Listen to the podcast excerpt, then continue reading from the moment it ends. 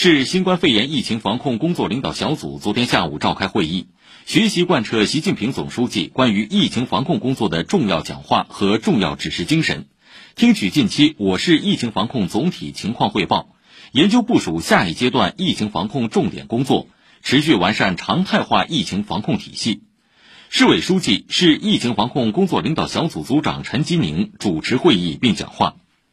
市委副书记、市长、市疫情防控工作领导小组组长龚正出席会议并讲话。会议指出，要坚定不移坚持人民至上、生命至上，坚定不移落实外防输入、内防反弹总策略，坚定不移贯彻动态清零总方针，坚持第九版防控方案，落实二十条优化措施，把疫情防控各项工作切实做细做好，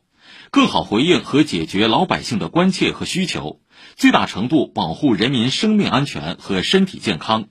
最大限度减少疫情对经济社会发展的影响。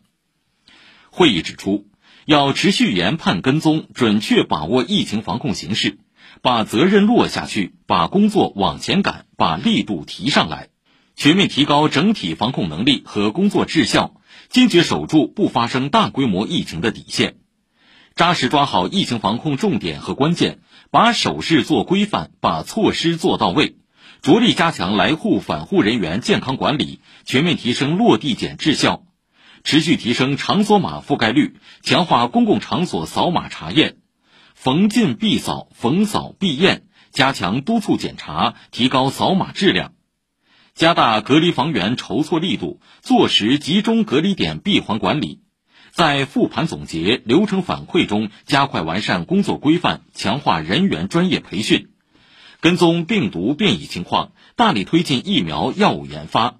不断优化医疗资源匹配和服务保障能力，完善服务，加强组织，持续做好重点人群疫苗接种工作，提高接种率，全力筑牢疫情防控屏障。